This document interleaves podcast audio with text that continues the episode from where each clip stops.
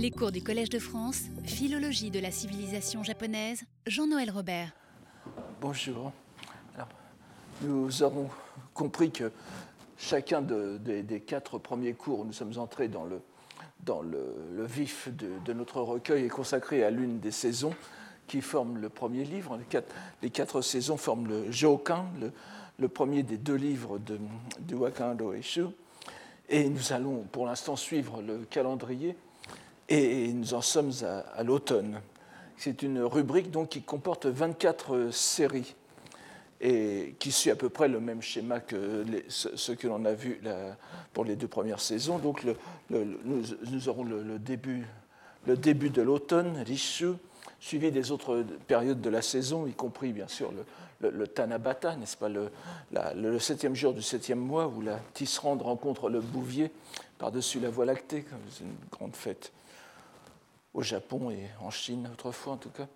Nous avons aussi les plantes d'automne qui sont représentées, le, chrysanthème, alors je l'ai mis ici, la valériane, enfin, la, la patrinia, n'est-ce pas, ou la patrini selon les, les, traductions, ominaeshi, la lespédèse, l'orchidée, l'hibiscus, les feuilles d'érable, koyo, momiji, et la chute des feuilles, rakuyo. Nous avons aussi les animaux, les oies sauvages, kali, sur lesquels nous reviendrons, les insectes en général, mushi, les cervidés, les phénomènes naturels comme la rosée, le brouillard.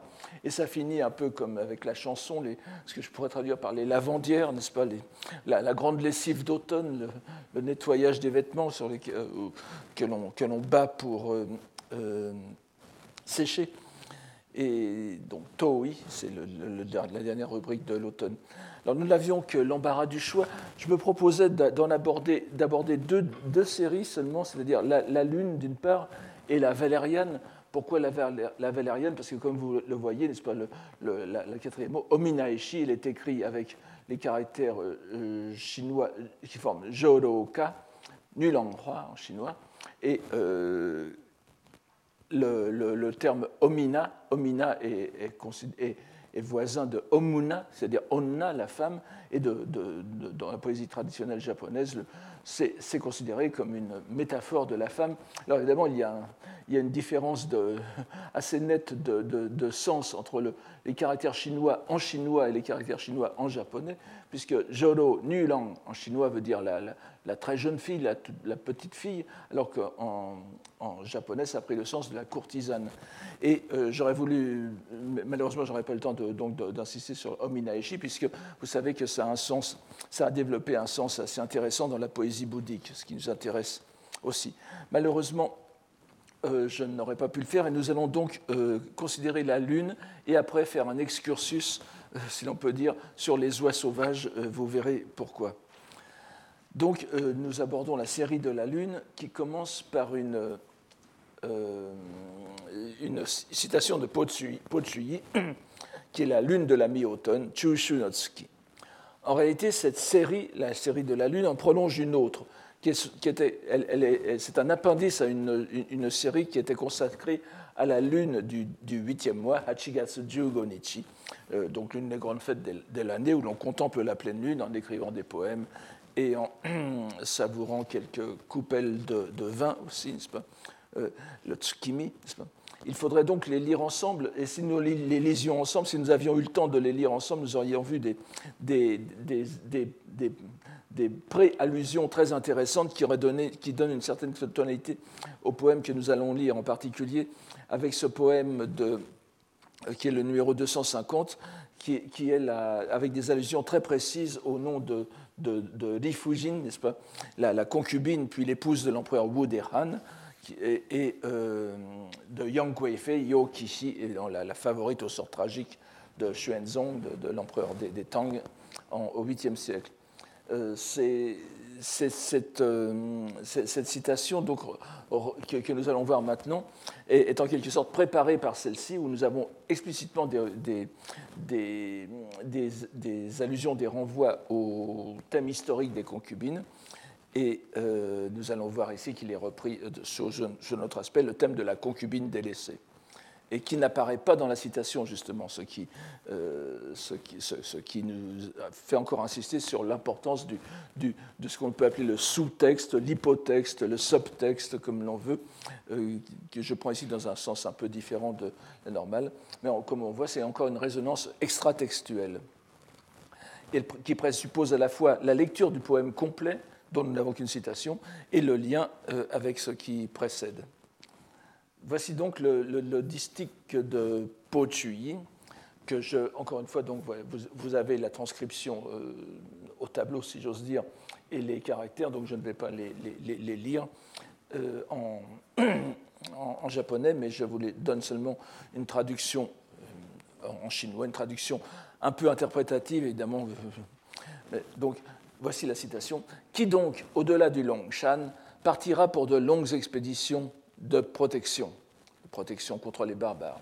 Et dans quel jardin, quelque part, se renouvelleront les adieux?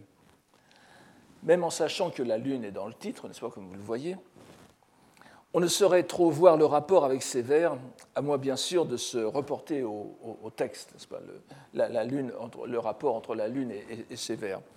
Euh, il faut donc se parcourir le, poème en, entier. Je vous, le donne euh, en, dessous. Je, n'ai pas, mis la transcription, japonaise. Bon, de toute façon, vous pouvez la trouver très facilement sur Internet pour ceux que ça intéresse. Et je vais simplement euh, parcourir le, poème avec vous. Un poème dont le ton est assez amer. La, la clarté inconcevable de la lune, n'est-ce pas, euh, porte sur des milliers de lieux, enfin des lieux à la chinoise ici, mais qui sont comprises à la japonaise au Japon, bien sûr. Donc, je vous dis, c'est un demi-kilomètre en Chine et c'est 4 kilomètres au, Japon, à peu près. Donc, elle, parcourt le ciel, la, Lune parcourt le ciel, compagne des chagrins et marraine des rancœurs. Que ce soit le soldat qui part aux frontières, garder les forteresses qui protègent les barbares, et la contemple en pensant au pays natal, que ce soit les amants qui se séparent dans un jardin, leurs deux visages tournés vers elle, l'un partant pour un long voyage, ou bien, comme le commente Esaïe, les amants ou intimes qui prennent la lune à témoin de leur séparation, on peut comprendre des, deux façons, que ce soit la concubine délaissée qui s'en retourne au gynécée, désormais seule, ou bien le vieux général vainqueur des barbares, qui désormais inutile la regarde du haut du pavillon où il s'est retiré, combien de désespoir aura-t-elle ainsi éclairé Mais le dernier vers, le lapin de jade et le crapaud d'argent dans l'espace lointain n'en ont cure. Ce sont évidemment les deux, euh, figures que voient les Chinois euh, dans, la Lune, n'est-ce pas? Donc la Lune, qui est ici considérée comme un astre froid, l'astre froid des nuits et spectatrice indifférente des drames humains.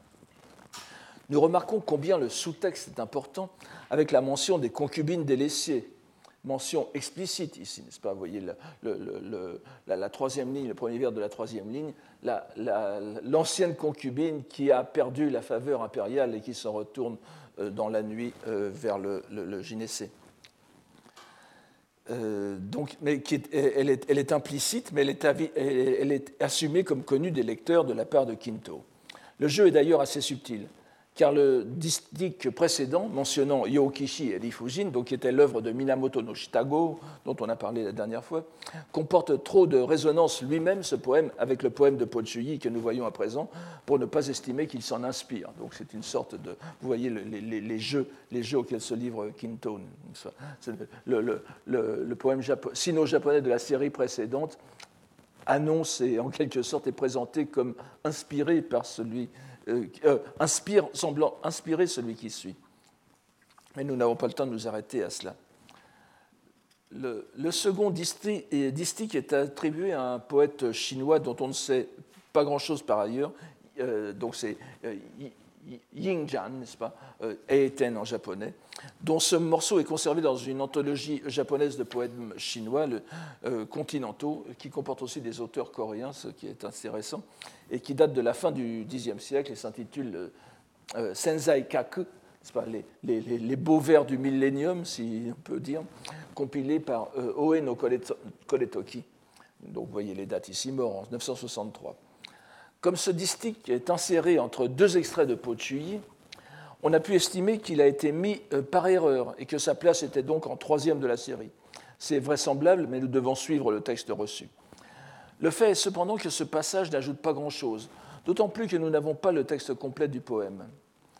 On pourrait penser qu'il prolonge le second vers du poème précédent de Po sur la lune qui parcourt le monde, en décrivant son mouvement. En voici la teneur. C'est le poème de 53 donc. Les flots d'automne se gonflent et véloce file l'esquif. Les nuages de la nuit se rassemblent tous et lente procède la lune. Le poète joue sur l'illusion d'optique dont nous avons tous l'expérience. L'impression que la Lune se meut dans le ciel alors que ce sont les nuages euh, qui volent rapides poussés par le vent. Le commentateur médiéval, d'ailleurs, mentionne à ce sujet un passage du, Bao l'espèce de, somme d'encyclopédie taoïste du, du, du, 3 siècle, du 4e siècle plutôt, enfin tout début du 4e siècle après Jésus-Christ, de, de Kakko, et donc ce, passage du Pao Tzu étant, en voyant les nuages se hâter vers l'ouest, on pense que la Lune va à l'est. On pourrait, à partir de ce rappel de Eisai, penser que nous avons encore ici une, allusion à la confusion des sens, c'est ce dont j'ai parlé euh, la dernière fois, de celle que nous trouvons fréquemment dans la poésie japonaise. J'ai souvent mentionné le, thème de Yoshino, n'est-ce pas, les cerisiers de Yoshino que l'on confond avec la neige ou les nuages ou les brumes de printemps selon les poèmes. Euh, mais le, commentateur n'élabore pas. Nous allons euh, donc passer à la troisième citation, qui est la seconde citation de Po Ce sont deux vers tirés d'un poème de huit vers, où revient le motif du compagnon, que nous avons souvent vu chez Po déjà, de l'ami avec qui partager euh, ses sentiments. Le distique, le distique choisi est le suivant. sans avoir sombré dans l'ivresse. Tianzhong, comment partirai-je De Tianzhong, mais je laisse comme cela. Vous allez voir pourquoi, enfin, ce n'est pas très important. Sans avoir sombré dans l'ivresse. Tianzhong, comment partirai-je Au mont Mowei, la lune, quelle est blafarde. Il y avait dans les anciens commentaires un certain flottement sur les toponymes. Tianzhong donc Kenchu, oui, Kenchu, vous, verrez beaucoup d'éditeurs modernes japonais se conformant à une habitude qui a été prise au long des siècles, lisent Kin, Kinshu, ce, ce, euh, vous voyez, euh, la lecture la plus facile, n'est-ce pas, avec la, lecture directe de la partie phonétique, mais euh, c'est Tien en chinois, et la, lecture, la prononciation Ken est bien attestée en japonais aussi, donc je préfère la, remettre ici, malgré les éditions modernes. Encore qu'à l'époque médiévale, il semble que beaucoup de, gens, justement par facilité, aient lu euh, Qin. Donc Tianzhong est situé à Qiannan, région au sud de la province de, euh, pardon, plutôt au nord de la province de Guizhou, qui est elle-même une, province du sud, et euh, si bien qu'on parle parfois aussi du Sichuan, la, province du Shishenshu, n'est-ce pas, à laquelle elle appartenait peut-être à l'époque. Le mot Weishan, le Baïsan, n'est-ce pas, qu'on peut lire aussi Maïsan, étant un site de cette région mentionné au moins une autre fois par Pochuyi. Nous ne pouvons entrer dans les détails géographiques, euh, car les, toponymes sont très nombreux dans ce poème. Mais nous devons quand même nous référer au texte complet du poème que je vous donne ici, dont l'extrait euh, concerne les, deux derniers vers, comme vous le voyez. C'est vraiment la conclusion. Il a pour titre, ce poème, en accompagnant, euh, le lettré civil ou retraité, n'est-ce pas, euh, Shoshi, qui, celui qui n'a pas pris la, carrière officielle en tout cas. Xiao, le, caractère est mis en, épais, vous voyez, c'est le, Xiao, Shou, donc le Shou Shoshi.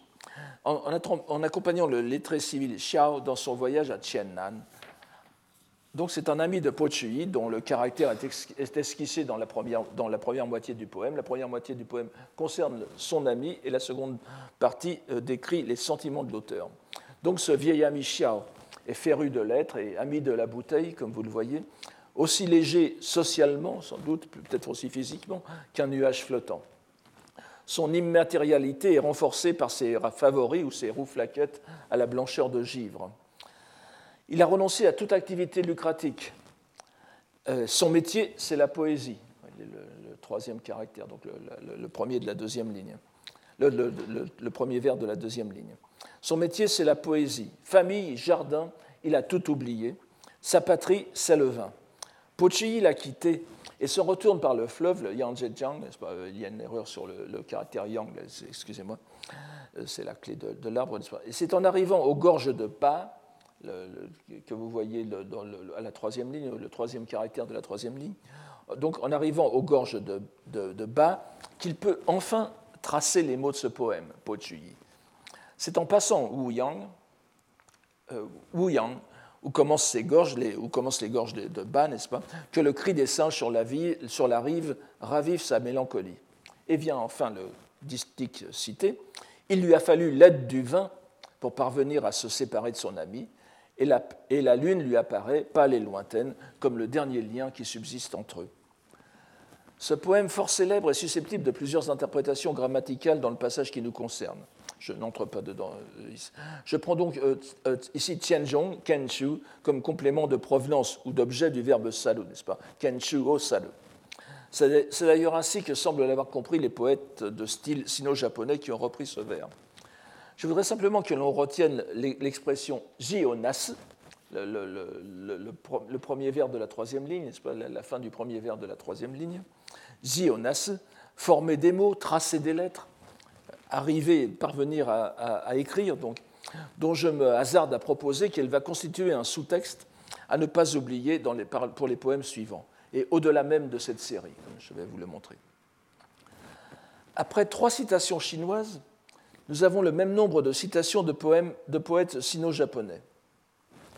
La première étant de Mimune no Masahira, fonctionnaire et lettré de Heian, qui participa à la rédaction de plusieurs œuvres importantes comme le, Sandai, euh, le Engishiki ou le Sandai Jitsuroku, auquel participa aussi Sugawara no Michizane, et qui fut docteur S lettres, Monjo Hakase.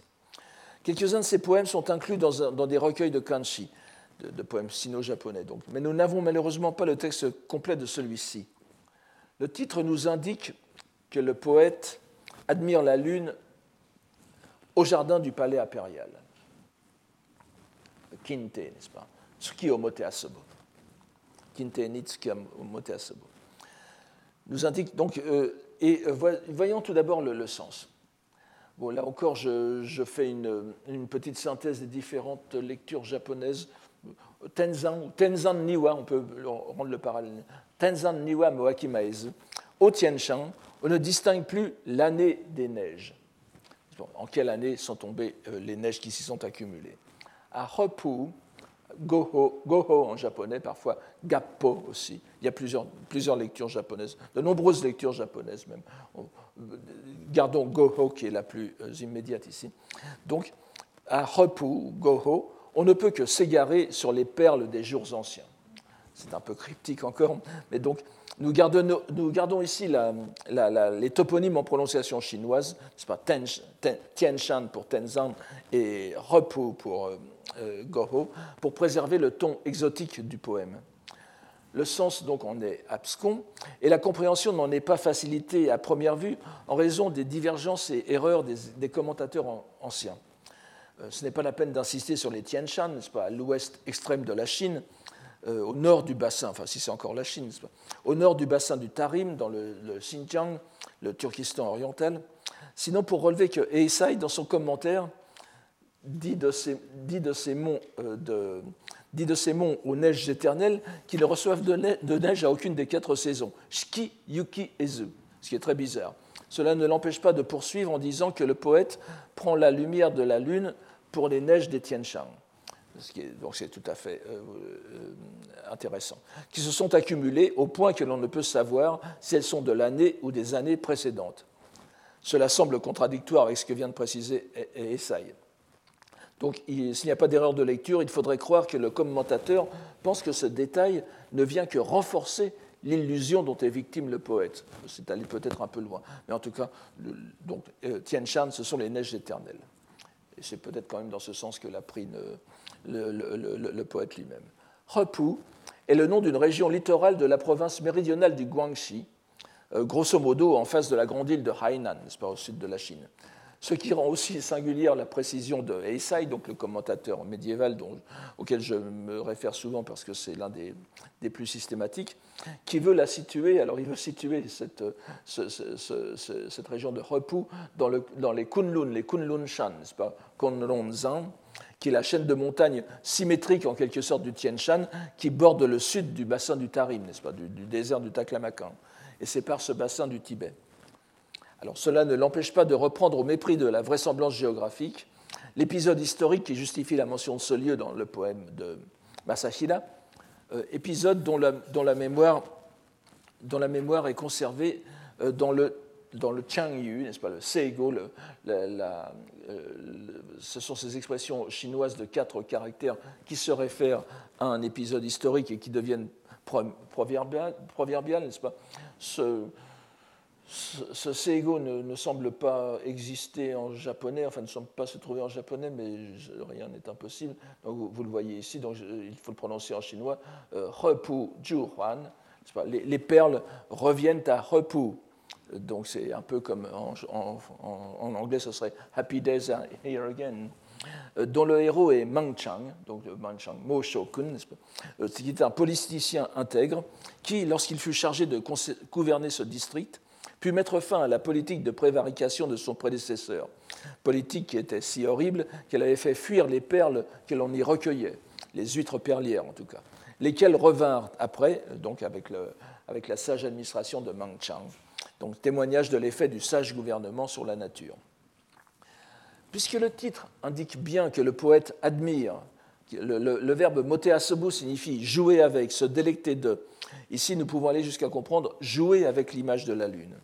Donc le poète admire la lune dans le jardin impérial japonais de l'empereur du Japon.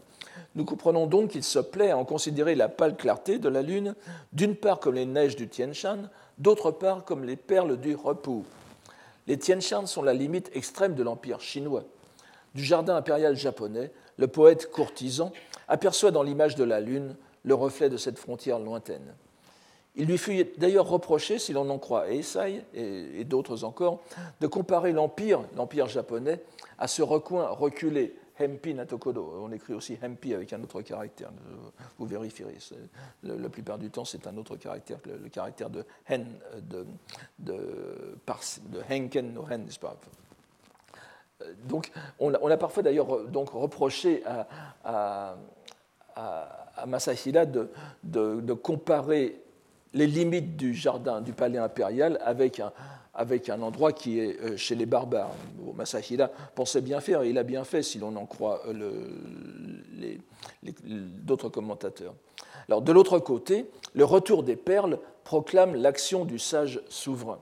Et on peut, le, poète confond l'éclat de la lune, enfin l'éclat de la lune pour le poète fait penser aux perles qui reviennent euh, sous le sage gouvernement de son souverain.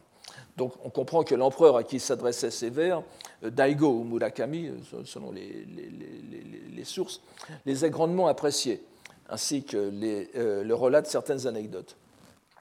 Mais l'autre aspect de ce distique est encore plus intéressant, en ce qu'il élabore ses métaphores sur une illusion d'optique, une confusion des sens, dont nous avons vu plusieurs exemples à propos de la Lune dans le cours d'il y a deux ans sur, le poème odieux, sur les poèmes odieux, mais aussi à propos des fleurs de cerisier et de neige dans notre séminaire des hautes études. On peut considérer que ce poème fait en cela écho au distique que nous avons vu plus haut sur les mouvements contradictoires de la lune et des nuages, et accentue davantage encore l'idée d'illusion, répondant ainsi, bien que le poème soit de style chinois, à un thème déjà bien présent dans le waka. Là encore, la citation de poèmes chinois en préalable amène de façon naturelle ce gauchissement typique de la poésie japonaise. Il est remarquable aussi que cette illusion serve à illustrer la grandeur de l'empereur. Cela explique aussi certainement, en plus, les reproches qui ont été faits au poème par quelques zélés courtisans. Cette impression d'irréalité est renforcée par le poème qui suit, œuvre du prince impérial Kane Akira, qui donc mort en 900, Kaneakira Shinno, mort en 987. L'un des fils de l'empereur Daigo, considéré euh, comme le premier membre de la famille impériale à avoir été un poète de style chinois reconnu. Ici encore, le poète reprend un thème on ne peut plus connu, comme dans le poème de Lipo, par exemple, que je vous donne en, en, appendice ici, n'est-ce pas? Le poème de, de Lipo, Rihaku, n'est-ce pas? Sur les pensées dans le calme de la nuit, Seiyashi, qui est l'un des, poèmes les plus, les plus connus de la langue euh, chinoise et que l'on a ici. Euh, euh, vous savez qu'il est connu sous, sous deux versions, n'est-ce pas? Enfin, il est répandu sous deux versions. Celle que je vous donne ici est la version répandue au Japon. La version chinoise est légèrement différente, ce qui a même failli déclenché un incident diplomatique lors de la visite du, du, premier ministre chinois euh, Hu Jintao au Japon il y, a, quelques années. Donc, enfin, vous, ce n'est pas la peine de. Vous voyez, alors, euh, c'est-à-dire essayer de le traduire va nous engager dans des, dans des polémiques sur le sens de certains mots. Mais je, le prends au sens le plus, le plus commun au Japon, n'est-ce pas? Donc, c'est le poète voit aperçoit au pied de, son lit la, lumière de la lune et il se demande si ce n'est pas du givre sur le sol. Voilà, euh, c'est ici qu'est euh, donné euh, le, sentiment d'illusion d'optique. Alors donc, vous voyez qu'on a ici un peu la, même chose dans le, titre même du, poème, n'est-ce pas? De nuit, la lune comme le givre d'automne. Shusho ou Akinoshimo ni Nitali. Shusho ni, Akinoshimo ni Nitali alors voici, euh, là encore une fois, je, vous donne les, quatre caractères, mais arrêtons-nous pour l'instant sur le. Euh, vous voyez que le premier caractère, le, premier distique euh, prolonge le titre en quelque sorte, et voici le, second distique qui est plus important du point de vue sémantique, bien que, comme vous allez voir, ce n'est pas très facile à comprendre à première vue. J'en propose cette traduction. Va-t-elle s'harmoniser donc c'est la lune, ici la lumière de la lune dont il est question, va-t-elle s'harmoniser au son de la cloche du mont Feng, n'est-ce pas, Ho Zhang, euh, ho, ici Ho Re, mais c'est Ho Zhang, n'est-ce pas, Fang Shan. Euh, et comment alors les grues de Huating, Kate, nous préviendront-elles? Les allusions sont expliquées par les commentateurs. Le premier vers, qui est le troisième du poème, reprend un passage du euh, le Shanhai Jin, n'est-ce pas, Sangai Kyo, euh, qui est le livre des monts et des mers, donc une sorte d'encyclopédie de, géographique et mytho-géographique de, des Han postérieurs, qui a été euh, traduit et très méthodiquement interprété par notre collègue Rémi Mathieu. Donc, dans ce Shanhai Jin, vous avez la citation La cloche du mont Feng s'harmonise avec le givre, ce qui signifiait que cette cloche résonnait dès qu'elle était touchée par le givre. Donc s'harmoniser, c'est entrer en communion, entrer en communion et en communication. Wa su, qui est, qui est lu ici, ka su, n'est-ce pas pour le en lecture kan. donc, donc le poète se demande si cette clarté lunaire semblable au givre pourrait répéter le phénomène du n'est-ce pas? Donc vous avez l'explication, vous avez une, allusion mythologique qui est doublée dans le dans le dans l'onirique, Puisque ce n'est pas le givre, cette fois c'est la, la, clarté de la lune semblable au givre qui pourrait sans doute euh, provoquer, faire résonner la, euh, la, la, neige du Fangshan. Mais le vers euh, suivant est encore moins compréhensible, d'autant plus que les commentateurs hésitent sur sa source. Nous en faisons une synthèse plausible, sans trop entrer dans les détails, en précisant seulement que Huating était un lieu où se rassemblaient les, grues, n'est-ce pas, les, oiseaux, les volatiles, associés euh, donc à l'histoire d'un immortel taoïste. Et que ces grues, alors je, simplifie, ne chantaient plus dès qu'elles étaient mises en présence soit de rosée, soit de givre, selon les textes. Alors ici, euh, évidemment, c'est le, givre dont il est question. Donc les, grues confondant le reflet de la lune avec le givre, elles, devraient sans doute se taire. Elles ne préviendront personne de leurs cris. Nous n'avons pas entré plus profondément dans cette citation. Je pense que l'on voit assez facilement qu'elle est prise comme prolongement de l'aspect d'illusion d'optique qui était l'un des deux thèmes de la citation précédente. Il répond aussi au distique de Masahira par la euh, transposition imaginaire de ce qu'aperçoit concrètement le, poème, le poète dans l'univers des représentations anciennes chinoises. Ici, il voit, la Lune et euh, euh, euh, nous sommes au Japon, mais c'est le mont Feng, ou le, le mont Feng, n'est-ce pas, Hozan, Hode, ou bien le belvédère fleuri, Kate, Hananote, qui surgissent à l'esprit du poème, du poète. comme tout à l'heure les Tianshan ou le Repu. Ce saut dans l'imaginaire ne fait que renforcer l'irréalité de la perception du poète. Non seulement la Lune devient le givre, mais le Japon devient la Chine. Nous apercevons sans peine de l'effet que crée la répétition de ce genre de superposition, en même temps que de transposition, tout au long du recueil. En réalité, c'est l'un des, fils conducteurs de l'ensemble du Wakando Eishu. Le paysage japonais est mis en relation constante avec les grands sites chinois, mais aussi avec l'histoire continentale. Et le souverain japonais se voit graduellement, mais sans interruption dans le processus, mis en parallèle avec les empereurs chinois. Nous avons vu des exemples de cette transposition, politique donc, et parallèle aux transpositions langagières et religieuses, qui sont aussi l'un des, sous-thèmes de ce, recueil. Nous en arrivons ainsi à la dernière des citations sino-japonaises, extraite d'un poème dont ne subsiste malheureusement que ce distique, ce distique œuvre d'un auteur illustre, puisqu'il s'agit de Yoshishige no Yasutane, mort en, 1200, en 1002, et qui est avant tout, connu comme l'auteur du Chiteiki, n'est-ce pas, ou les notes sur le, du pavillon sur l'étang, dont on sait l'influence qu'il exerça sur le Hojoki de Kamo no Chome, lui-même issu de la même famille des Kamo que Yasutane, en réalité, malgré son, nom de, ici, de Yoshishige.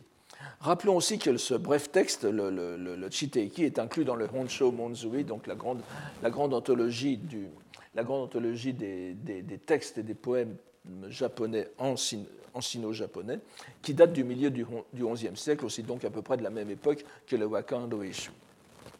On n'oubliera d'ailleurs pas que cet essai en prose est inspiré du texte intitulé Au bord de l'étang, Chijo-hen, de Pochuyi lui-même. Il est d'autant plus regrettable que nous n'en possédions rien d'autre que les. Euh, c'est d'autant plus regrettable que les commentateurs anciens relèvent la profonde impression que ces vers avaient fait sur les connaisseurs. Les voici donc présentés sous le titre. Ah, excusez-moi. Je crois que ça n'a pas. Euh, je, crois que ce passage n'a pas été repris. Alors je vais, vous le lire en, japonais. Euh, je, vais donc le lire en sino-japonais euh, très, lentement et ensuite vous le, vous l'interprétez en français. Kyodui, euh, j'explique les caractères en même temps. Kyodui, c'est kokyo, n'est-ce pas Furusato no namida. Kyodui, suko, kazu no gyo, ikutsuka no gyo, n'est-ce pas? Suko, Seiju no kyaku. Seiju, c'est le même caractère que nous avons vu tout à l'heure, n'est-ce pas? L'expédition guerrière et Ju Mamoru, n'est-ce pas? C'est-à-dire l'expédition, l'expédition envoyée pour euh, garder les, les, frontières. Donc, Kyorui Suko Seiju no kyaku. Premier vers. Second vers. Toka Sao no Uta. Sao no Uta, les chants de la perche, c'est pas que je traduis ici par Barcarolle, si vous voulez m'excuser. Les, chants de la perche. Toka Ikkyoku, Shitotsu no Kyoku, euh, le chant. Chogyo no okina. Chogyo no okina. Euh, cho, c'est tsuri, n'est-ce pas Tsuri et gyo, euh, gyoshi no, gyoshi ou gyosha no gyo, le, pêcheur, n'est-ce pas Donc je répète. Kyorui suko seiju no kyaku. Il faudrait d'ailleurs prononcer kaku ici, mais tout le monde prononce kaku, dans, même tous les éditeurs modernes. Donc, Kyorui suko seiju no kaku ou kyaku. Toka ikkyoku chogyo no okina. O. Voici la traduction. Heureusement, ce, n'est pas trop compliqué. Les larmes de nostalgie coulent en ligne, coulent comme des lignes, suko, comme plusieurs lignes, pour le voyageur parti garder les frontières. Un solaire de barcarolle pour le, bonhomme pêchant à la ligne. Vous devriez m'excuser de ces facéties interprétatives, mais remarquons seulement les parallèles contrastés. Plusieurs lignes, suko d'un côté, un solaire, ikkyoku de l'autre les larmes sur le pays natal, Kyorui d'un côté, les chants euh, de perche, n'est-ce pas euh, C'est-à-dire Funauta, c'est la même, chose que Funauta ou Gyoka, donc les, chants de la perche euh, de l'autre. Parti en expédition de protection des frontières, Seiju d'un côté, la pêche à la ligne, Chogyo de l'autre, et Kaku, l'étranger, Okina, oh, le, bonheur, le bonhomme, le vieillard bonhomme. D'un côté, la guerre et son cortège de tristesse, de l'autre une paisible vignette de peinture chinoise. Nous avons encore ici l'idée selon laquelle la lune brille pour tout le monde, sur le malheur comme sur le bonheur, Il n'est pas douteux que l'une des raisons qui ont poussé Kinto, le compilateur de Wakano Ishu, à inclure ces vers de Yasutane est qu'ils reprennent tout bonnement le vocabulaire de la première citation de Pochuyi, que je rappelle ici, qui donc, au-delà de Longshan, partira pour de longues expéditions de protection, avec la locution Seiju. Le lien est ici explicitement, ouvertement établi. Mais il convient d'attirer l'attention sur une résonance plus discrète et profonde avec l'expression Kyorui Suko, à propos de laquelle Eisai fait remarquer que le caractère ko, gyo, n'est-ce pas, en, japonais moderne on lirait gyo dans ce sens, doit se lire tsudanadu, se mettre en ligne comme des lignes d'écriture. Nous avons vu tout à l'heure dans le hors-texte du second poème de Pochuyi que ce dernier, passant les gorges de pas, peut enfin tracer les lettres de son poème, Ji Onasu. Ji Onasu. Les lignes ko qui sont dans ce vers, répondant au chant kyoku du vers suivant, nous sommes donc tout à fait fondés à prendre ce mot au sens littéral et à le voir comme les prémices d'un thème subliminal, si je puis dire, qui va réapparaître de façon fort discrète, mais bien discernable dans d'autres poèmes, c'est-à-dire le thème de l'écriture. Après donc cette série plutôt inhabituelle de six citations chinoises et sino-japonaises, trois de chaque, nous avons encore un nombre un peu plus élevé que d'ordinaire de trois poèmes, japonais. En général, vous avez une ou deux citations euh, chinoises, une ou deux citations sino-japonaises, un ou deux waka. Le premier est plus que célèbre. Il a pour auteur Abe no Nakamado, dont vous voyez le nom. Excusez-moi, il y a une erreur sur le Nakamado, n'est-ce pas? Enfin, C'est le Mado, c'est écrit comme Mado, mais enfin, ou bien euh, en, deux caractères. Ce n'est pas le caractère Man euh, qui est ici. Et le Abe euh, non plus. Le, Abe en général avec le, le pas? Euh, excusez-moi, ce, sont des petites erreurs que, vous réparerez sans peine en, consultant n'importe quel dictionnaire. Il a pour auteur euh, Abe no, Nakamado, 698-770. Parti pour Chang'an avec l'expédition diplomatique sino-japonaise, japonaise, pardon, les Kentoshi, avec l'expédition de, 717, et il lui a alors pour compagnon l'illustre Kibi no Makibi, n'est-ce pas, dont le, qui, est dans l'importance de la culture euh, japonaise n'est plus à, rappeler ici. Donc il est parti en 717 alors qu'il allait avoir 30 ans, et il resta sur place pour approfondir ses études, tandis que l'expédition s'en retournait l'année suivante, en 718. Lui est resté, il passa les examens impériaux chinois et fut nommé à des postes de fonctionnaires. Il tenta à plusieurs reprises de regagner son pays natal par la suite, mais il fit naufrage deux fois. Bon, tout cela est bien connu, n'est-ce pas? Et, Ou bien il fut empêché par les désordres politiques avec la, révolte de Han Lushan, n'est-ce pas? Si bien qu'il fut, euh, il, poursuivit le, cursus honorum chinois. Il accéda même au poste de gouverneur de l'Annam, n'est-ce pas, du, Vietnam, et, où il avait d'ailleurs fait une première fois un naufrage. Et il resta six ans stationné à Hanoï on, dit qu'il se préparait encore à repartir lorsqu'il mourut. Voyons donc ce poème, dont une légende veut que Nakamado l'ait composé devant le poète chinois Wang Wei. Nous possédons par. oh oui, n'est-ce pas Nous avons un échange de poèmes entre Wang Wei et Nakamado. Là, je, vous donne deux, illustrations de, deux illustrations, l'une d'Edo de, tout début Meiji, l'autre plus de Meiji. Et vous voyez la première illustration où euh, le, poète chinois et le poète japonais sont bien euh, distingués, puisque Nakamado est habillé à la japonaise. Euh, ce qui, devait être douteux quand même dans ses, fonctions bureaucratiques chinoises, tandis que dans la seconde, qui date euh, de, l'époque Meiji, cette fois, euh, euh, Nakamado est habillé en, en, lettré, chinois. Donc, c'est l'unique poème de Nakamado qui est contenu dans le Kokinshu, n'est-ce pas, au numéro 406, dans la rubrique Voyage d'ailleurs, et pas Automne, Kidio. Il est aussi recueilli dans le Hyakunish.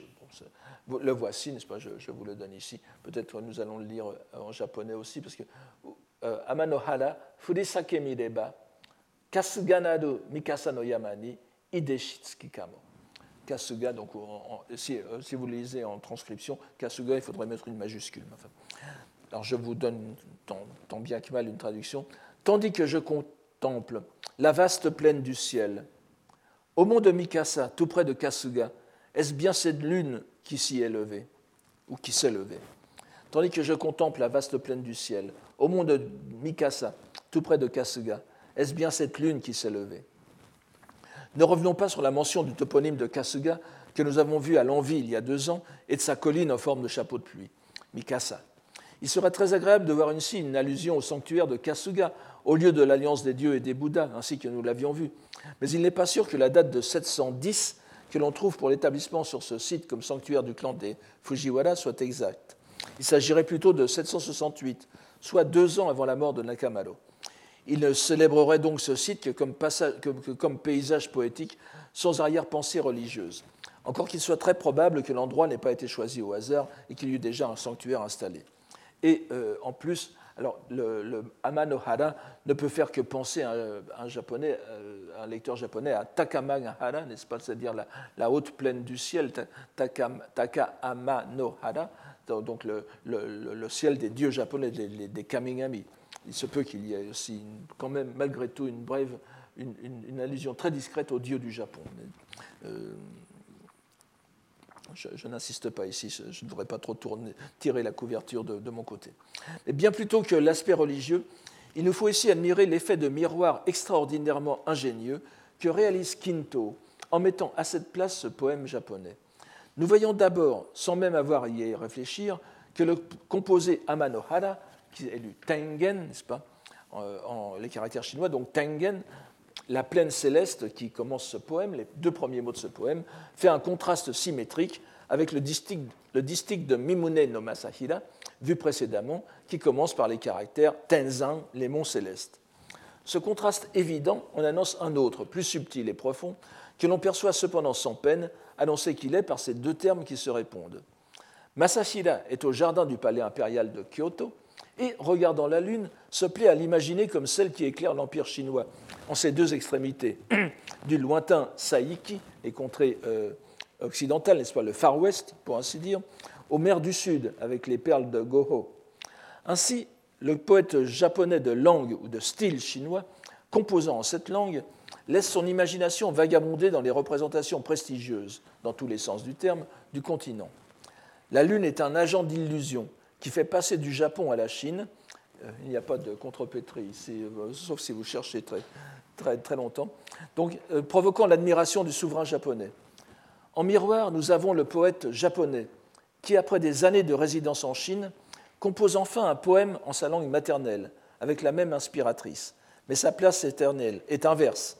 Il est, lui, en Chine, le lieu des rêves des lettrés japonais, avec peu d'espoir de jamais revoir son pays natal. Et les lieux qu'il évoque il les a réellement vus et parcourus.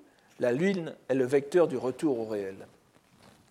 Il faut bien sûr considérer ce poème à la lumière de celui qui précédait et des larmes du voyageur, Kaku, parti en longue expédition aux marches de l'Empire, Seiju. Larmes versées sur le pays natal, Kyorui. En juxtaposant ces poèmes, Kinto met en valeur, en pleine valeur, la relation langagière sino-japonaise et la signification des deux langues.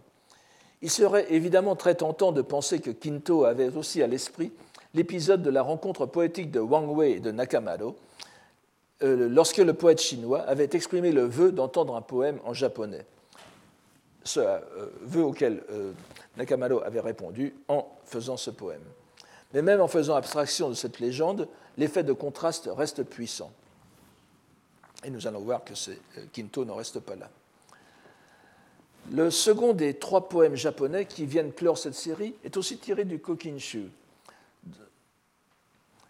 de la rubrique automne cette fois.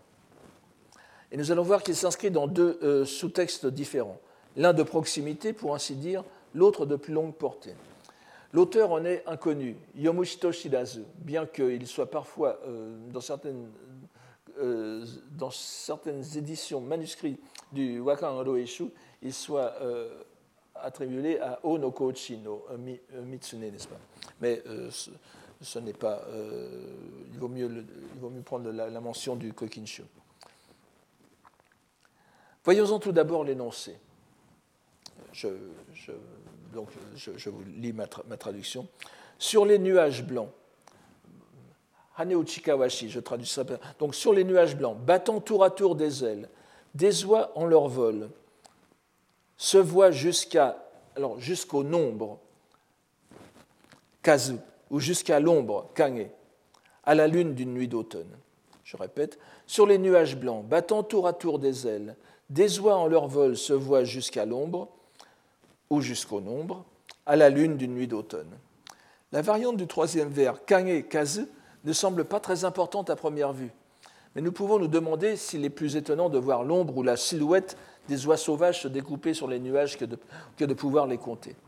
Le fait que les volatiles se voient si nettement sur les nuages à la clarté de la lune que l'on puisse les dénombrer nous renvoie au poème précédent sur les multiples lignes Su-ko de, larmes coulant sur le pays euh, natal, Kyodowi, du poème de Yasutane.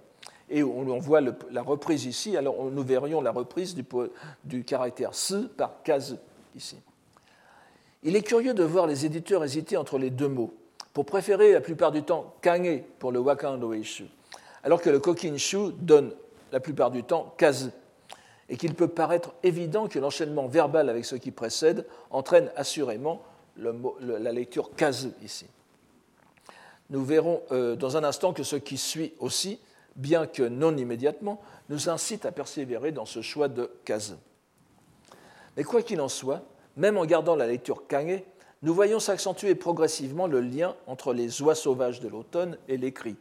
Ces oiseaux, à la silhouette ou au nombre bien visible, se découpent en lignes, gyo, ko, n'est-ce pas, sur la blancheur des nuages.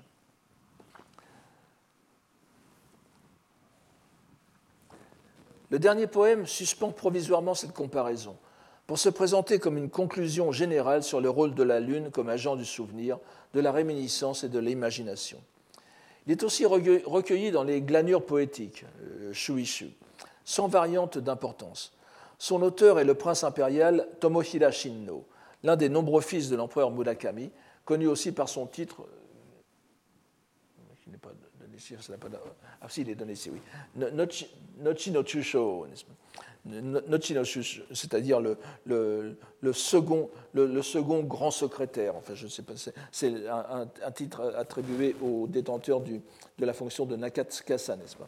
Et si l'on se demande qui était le, Saki no Chusho, eh bien, euh, c'était tout simplement euh, Kane Akira que nous avons vu tout à l'heure. Donc voici ce, poème. Passant en ce monde, Yoni Fudeba, Fu, c'est le n'est-ce pas, c'est le caractère euh, n'est-ce pas, de passer à travers. Passant en ce monde, peut-être n'est-il pas nécessaire de plonger en ses pensées. Pourtant, la lune, combien de fois l'aurais-je contemplée Ce poème, d'un ton léger, résume clairement ce qui précède. Le poète, sans se l'expliquer, ne peut que remarquer que tant qu'il vit en ce monde et sans que rien ne l'y oblige, l'être humain ravive ses sentiments et ses réflexions dans la contemplation de la lune. Conclusion simple, mais euh, parfaitement irréfutable, comme on peut en convenir. Mais les choses ne s'arrêtent pas là. Nous avons vu comment s'enchaînait et s'imbriquait dans quelques-uns des poèmes sur la Lune le thème des lignes d'écriture et des oies sauvages, donc Ko, Gyo et Kali. Comment les oies à la silhouette nettement découpée sur le parchemin des cieux, pour reprendre la belle expression qui est le titre d'un ouvrage récent de M. Benoît Grévin, évoque le signe, voire le signe d'écriture, ceci dès les poèmes chinois. Il nous paraît donc naturel, à partir de là, de poursuivre notre enquête, en passant à quelques poèmes d'une série qui se retrouve plus loin dans la rubrique automnale, série consacrée aux oies sauvages, Kari, Karigane aussi, n'est-ce pas, en lecture japonaise, ou bien Gan en lecture sino-japonaise. En raison du temps dont nous disposons, nous ne pourrons nous arrêter que sur quatre poèmes qui semblent cependant très représentatifs et qui sont dans, la suite de, cette rubrique Tsuki, la, rubrique euh, Gan, Kadi, euh, arrivant un peu plus loin dans, l'automne. Le premier que nous verrons est d'un poète chinois, euh, dont du, nom, son nom chinois c'est Do, Do Shunhe, Do Junkaku, en lecture japonaise, 846-907. Vous voyez, il naît en 846, donc euh, au moment de la mort de Pojuyi. Nous ne verrons ici que le distique qui est présenté dans le. comme nous n'avons pas le temps de, tout voir plus en détail, mais nous avons la chance de voir que les, que les distiques ici euh, prolongent directement, la, prolongent directement cette image, ce qui est peut-être intentionnel de la part de Quinto d'ailleurs. Donc ce, ce, distique qui est extrait d'un poème de huit vers qui est intitulé Sur la route de Chuan Yang, Kenyo. vous avez la, vous avez la lecture euh, ici, je vous, je vous lis euh, la traduction. Alors ce caractère da, euh, s'applique le plus souvent à des bouquets de fleurs, n'est-ce pas? Il faut considérer ici que les montagnes sont comme des, des, des, des, bouquets, la brume qui entoure les montagnes, les, les pics les font passer presque comme des, bouquets, si bien qu'il faut peut-être garder le, le, le, terme de bouquet donc, par quatre et cinq bouquets. Splendeur des monts décorés de pluie. Ido, c'est au sens fort, n'est-ce pas? Splendeur des monts décorés de pluie. Sur deux ou trois lignes, automne aux nuages ponctués d'oies sauvages. Vous voyez, nous sommes dans un, dans un poème chinois pourtant. Donc l'automne aux nuages ponctués de. Alors, tenzuru aki, kumo ni tenzuru aki, ou parfois kumo ni chozuru aki. Donc par quatre et cinq bouquets, splendeur des monts décorés de pluie. Sur deux ou trois lignes, automne aux nuages ponctués d'oies sauvages. Le caractère euh, cho, qui se trouve dans certaines versions au lieu de ten, accentue encore la comparaison calligraphique, puisqu'il s'agit du modèle de caractère que l'on imite ou de la vignette écrite que l'on colle sur un texte. Donc vous voyez que les oies, les oies, sauvages ici sont considérées comme des points, des signes de ponctuation sur, sur, les, sur les, nuages. Et, et ils sont en, forment des lignes, des, des, lignes donc d'écriture. Il n'y a, pas, a pas de doute sur l'intention de l'auteur. Voyons ensuite un distique de euh, Den Tatsuon qui est Shimada no Tadaomi, euh, mort en 892. C'est un distingué poète de style chinois dont il nous reste un recueil qui a été refait après et dont on retient surtout qu'il fut le beau-père de Sugawara no Michizane. Ici encore, nous avons la chance que les vers retenus soient suffisamment explicites pour prolonger la voie que nous suivons. Je vous la lis. Les oies sauvages volant au firmament. Hekidaku, signifie le, le, le ciel, ici. Le, ciel, le ciel de couleur émeraude, donc, qui reprend le, terme de Se Aoshi un peu plus loin. Les oies sauvages volant au firmament inscrivent le bleu papier du ciel. Le faucon pèlerin, plongeant dans la forêt de givre, détruit le métier de brocard. Le métier, c'est au sens de hataori, c'est-à-dire l'appareil, l'instrument sur lequel, sur lequel on, fait des, on, tisse le, brocard. C'est-à-dire que le, faucon, lorsqu'il plonge, il, disperse les fleurs et ça fait comme une sorte d'explosion de multicolore, donc qui, qui fait penser, qui donne l'image à ce poète. Est-ce un hasard que ce soit un poète japonais qui explicite encore davantage la comparaison des oies avec les signes d'écriture? Cette fois, nous avons bien Seishi ni kaku ou Seishi ni shosu, comme lisent euh, certains commentateurs. Il ne s'agit plus de ponctuer, mais véritablement d'écrire ici. En troisième lieu, ce distique de Sugawara no Michizane extrait d'un poème de huit vers à propos des oies sauvages sur la grève. Euh, ce que vous avez dans, le titre, n'est-ce pas? Hinko, Hinko euh, ko est, ici synonyme de kali, de donc c'est, hingan, n'est-ce pas? Hama no kali. Euh, qui arrive d'ailleurs, cette expression se trouve dans le poème de, de, Michizane. Nous, nous, considérons encore ici que la citation du Roeishu, n'est-ce pas? Et voici la, citation, et vous voyez qu'avec Heki Gyoku, on reprend le Heki euh, de, tout à l'heure, Heki Raku, Heki Gyoku, qui est encore euh, l'un des, points d'intersection des poèmes, n'est-ce pas?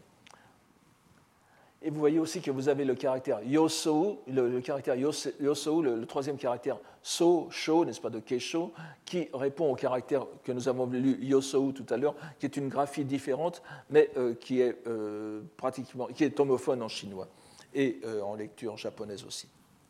Donc la, connexion verbale est tout à fait euh, bien assurée, mais euh, c'est un excellent exemple. Donc, des chevalets posés en biais sur un coteau orné de jade smaragdin. Bon, je, je, pense smaragdin pour ne, pas, pour ne différencier de C qui vient plus tard. Donc des chevalets posés en biais sur un coteau orné de jade smaragdin ou bien de perles vertes, selon certains commentateurs. Des lignes d'écriture sur le papier couleur de mousse vert-bleu.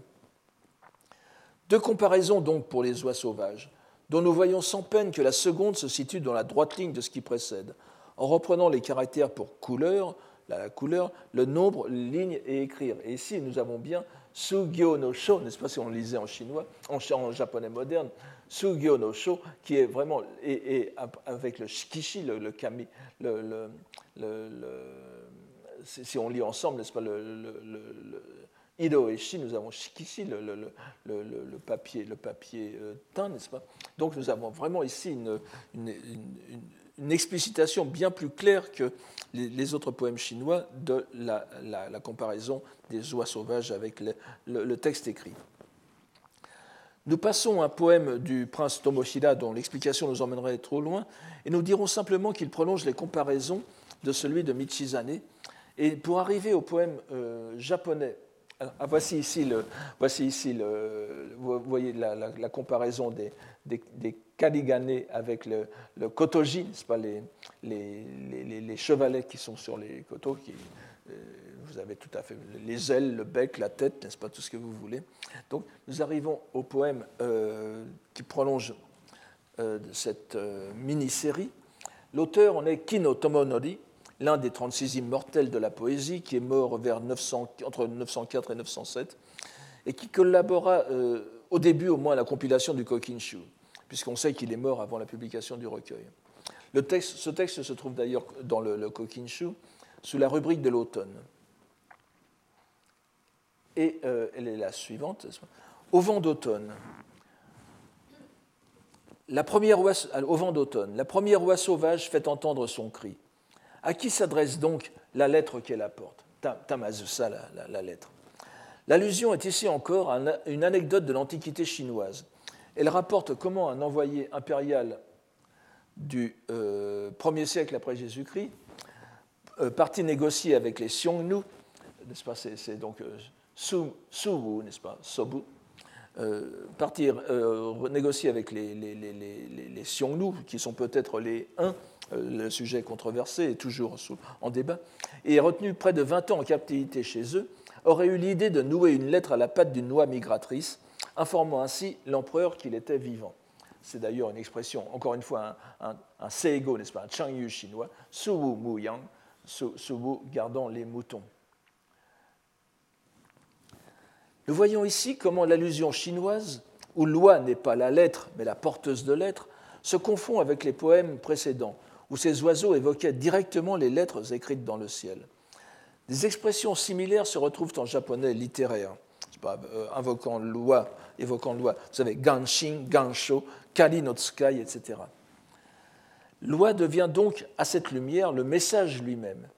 Nous avons déjà vu dans les années précédentes comment l'homophonie du nom japonais de loi avec le mot kari, provisoire, phénoménal, non réel, avait été exploitée dans les poèmes bouddhiques.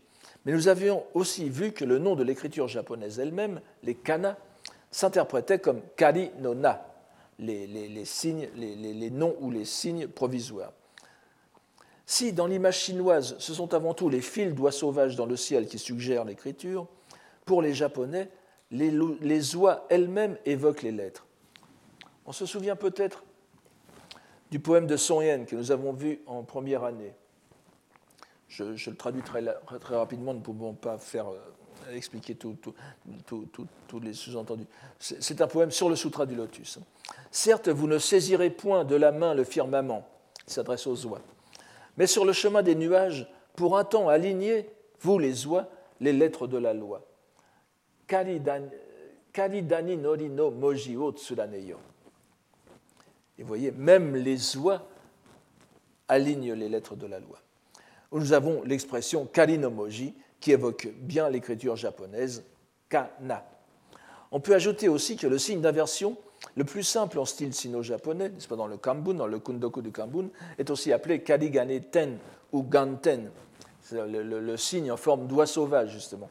Ce qui répond donc, lorsqu'un japonais lit l'expression tout à l'heure de Tenzuru, n'est-ce pas, les, oies sauvages qui ponctuent le, ciel, Tenzuru, eh bien, ça lui évoque littéralement la, ponctuation du euh, sino-japonais. Nous voyons donc comment cette séquence de poèmes, s'étendant même par-delà les séries identifiées par un titre, déroulent en réalité, en les imbriquant, en les imbriquant étroitement, des représentations chinoises et d'autres japonaises qui découlent, elles, proprement de la langue japonaise elle-même, par l'homophonie du mot Kari. Cette homophonie joue en retour sur l'interprétation des poèmes chinois et leur donne une saveur particulière quand ils sont transposés en langue japonaise et ainsi réinterprétés. Il n'y a pas, pour autant que nous puissions en juger, de tentative de la part de Kinto pour lier le terme kari à la doctrine bouddhique, ce qui sera largement mis en œuvre trois siècles plus tard avec Son Mais nous voyons clairement que c'est ici l'écriture japonaise qui est mise au niveau de l'écriture chinoise par l'effet de retour que Kinto effectue en enchaînant des poèmes chinois et japonais sur des thèmes voisins et en guidant le lecteur selon ses propres représentations. Je vous remercie de votre attention et je vous dis à la semaine prochaine. Retrouvez tous les enseignements du Collège de France sur www.colège-2-france.fr.